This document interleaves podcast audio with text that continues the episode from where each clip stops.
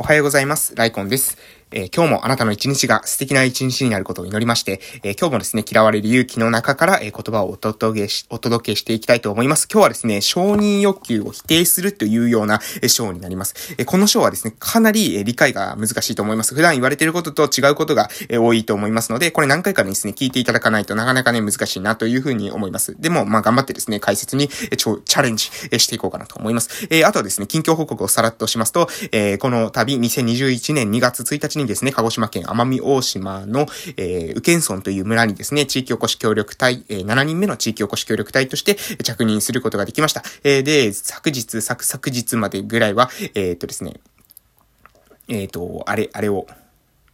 何ですっけ？えっ、ー、と、新聞記事で、新聞記事の方を読ませていただきました。2回ほどね、新聞記事を読ませていただきましたので、えその記事の内容気になっているっていうような方はですね、前回の配信聞いていただけたらなと思います。今日はですね、もうあの私の紹介ではなくて、この承認欲求を否定するっていう、この項目にですね、向き合っていきたいと思います。え承認欲求を否定するっていうのは、な、何の、え議論の中で出てくるのかというと、自由に関して、え議論していく中で欠かせない概念ということですね。え自由というもの。皆さんはですね、自由というものを、えー、言われた時にどういうものをイメージするでしょうか？どういうものをイメージするでしょうか？えっ、ー、とですね、この貨幣とは鋳造された自由であるというようなドストエフスキーの小説に出てくる言葉があるということですけども、え、お金をですね、お金を究極的に突き詰めていくと自由っていうものが、え、突き詰められると。鋳造された自由。うん。っていうふうに、え言われると言われるんですが、だからといってですね、自由イコールお金というふうにはならないですよね。お金の本質的な価値っていうのは自由なのかもしれないですけれども、えだからといって自由もイコールお金であるというふうには言えないと思います。では、えー、お金で得られない自由って何なんですかということなんですけども、それがですね、一つは人間関係であると。一つはというか、まあ、人間関係であるということですね。えー、愛を買うことができなかったり、友達を買うことはできませんよね。え、なので、お金っていうものは、えー、ある程度のね、自由はあるかもしれませんけれども、すべての自由を、え、得ることができないものであるというところが特徴でございます。え、そしてですね、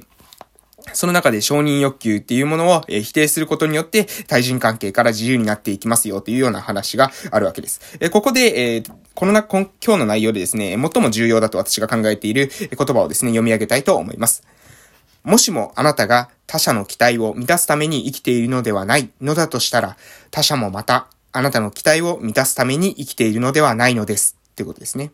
もう一度いきます。もしもあなたが他者の期待を満たすために生きているのではないのだとしたら、他者もまたあなたの期待を満たすために生きているのではないのです。この言葉がですね、非常に重要なんじゃないかなというふうに私は感じております。えー、なので、うん。まあ、今の言葉に集約されるんですけれども、アドラー心理学では他者から承認を求めるっていうことを否定しています。明確に否定しています。えー、承認を求めることを否定している、じゃあなぜそんなことをしているんですかということなんですけれども、えー、まずですね、承認欲求に支配されている状況というのはどういうことなのか、この書籍の中で例が挙がっています。それは、例えば、あなたが職場でゴミ拾いをしていたとします。それでも周囲の人々は全く気づかない。あるいは気づいたとしても、誰からも感謝してもらえず、お礼の言葉一つかけてもらえない。さて、あなたはその後もゴミを拾い続けますか？っていうことなんですけど、これは難しいかもしれないっていうふうに青年は答えるんですね。誰からも感謝されないのであったらやめてしまうかもしれませんっていうふうに言います。で、鉄人がなぜですかっていうふうに聞くんですけども、ゴミを拾うのはみんなのためです。みんなのために汗を流しているのに、感謝の言葉一つもらえない。だったらやる気も失せるでしょうというふうに言うんですね。えー、要するにみんなのためにやっているんだから、みんなから感謝されて、えー、当然だというふうに心理状況があると。逆に言えばですね、そのみんなに感謝されないんであったら、やらなくなってしまうということです。で、これはですね、これらは懲罰教育によってな、えー、なっていると。懲罰教育の弊害であるというふうに、えー、鉄人はですね、言ってるんですね。適切な行動をとったら褒めてもらえる。不適切な行動をとったら罰せられる。アドラーはこういった懲罰による教育っていうものを厳しく批判しました。懲罰教育の先に生まれるのは、褒めてくれる人がいなければ適切な行動をしない。罰する人がいなければ不適切な行動も取るという誤ったライフスタイルなのです。ライフスタイルっていうのは自分の世界に対する物事の捉え方ですね。褒めてもらいたいという目的が先にあってゴミを拾う。そして誰からも褒めてもらえなければ、えー、やめる。怒ってしまうまうとかやめるとかっていう風になってしまうのは、え、おかしい話なんじゃないでしょうかということを言うわけですね。で、私たちっていうのはですね、えー、他者の期待を満たすために生きているのではなく、私たちも、私もまたですね、他者の期待を満たすために生きているのではない。他者の期待などを満たす必要はないんです。というふうに言います。結構ね、えー、何ですかね、パワーのある言葉ですよね。他者の期待など満たす必要はないっていう風に言うんですね。で、これは、えー、まあね、非常に誤解も生みやすい言葉なんじゃないかなと思いますので、しっかりとね、理解する必要があると思います。ユダヤの、ユダヤ教の教えにこんな言葉があります。自分が自分のために自分の人生を生きていないのであれば、一体誰が自分のために生きてくれるのだろうかっていう言葉ですけれども、えー、これが、えー、要するにですね、私たちは自分のことをですね、考えて生きるしかないわけですね。なので、人からですね、の承認を認め、えー、求めて、他者からの評価ばかり気にしているというのは、最終的にはですね、自分の人生ではなくて、誰かの人生、他者の、えー、求めている、えー、コントロールされたような人生を生きてしまうということになっております。な、で、えー、もう先ほどの名言に戻りますけれども、もしもあなたが他者の期待を満たすの、満たすために生きているのではないのだとしたら、他者もまたあなたの期待を満たすために生きているのではないのですということなんですけど、私たちは人からですね、人の期待を満たすために生きているものでもなければ、その私たち以外の人がですね、私たちの期待を、え満たすために生きているわけでもないわけなんですよ。で、えこれはですね、こんなこと言うとですね、なんだろう、傍若無人な人っていうか、えー、もうなんか適当に何でもやっていい、えー、社会っていうものなんてないっていうように聞こえている方がいらっしゃるかもしれませんけど、そういうことじゃないんですね。そういうことではないんです。承認が得られないと、えー、苦しい。他者からの承認、ご両親からの承認が得られなければ自信が持てない。果たしてその性は健全だと言えるんでしょうかというふうに、鉄人は問います。例えば、神が見ているから善行を積むというふうに考える。しかしそれは、神など存在しないのだから、すべての悪行は許されるというようなものと背中合わせの考え方であるというところですね。むしろ、神などいないっていう世界の、えー、ニヒリズムっていうものを克服する。もうこの世なんてね、どうしようもない、え、価値のないものだっていう考え方を克服するためにこそ、他者からの承認を否定する必要があるというところです。他者の期待を満たすために行動してしまえば、それはあくまでですね、他者の行動、他者の価値観に基づいて自分が生きてしまうということになると思います。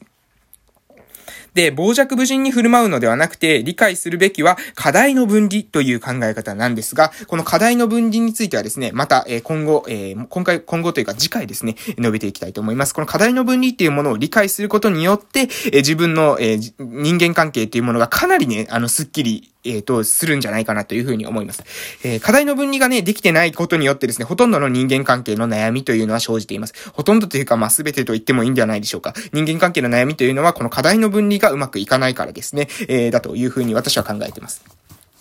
えー、今日の内容は、えー、以上の内容になっていきます。えー、承認欲求を否定するという内容でした。え言葉だけ聞くとですね、まあ、そんなんどうい、なんでそんなこと言うのっていうふうに思うと思いますけれども、え今の話を聞くとですね、なるほどなるほど、承認欲求を、否定するっていうのは、え自由に生きる一歩の一歩目なんだっていうことが、えわかると思います。じゃあ、具体的にその承認欲求を否定するときに、えどういう考え方を持てばいいのかっていうことで、え必要なツールになってくるのが課題の分離です。なので、この課題の分離については次回話していきたいと思います。えー、もう一度ですね、今日の内容、時間がちょっとありますので、えー、話していきたいと思います。えー、承認欲求を否定する、それはですね、私たちが自由になるために必要であるということです。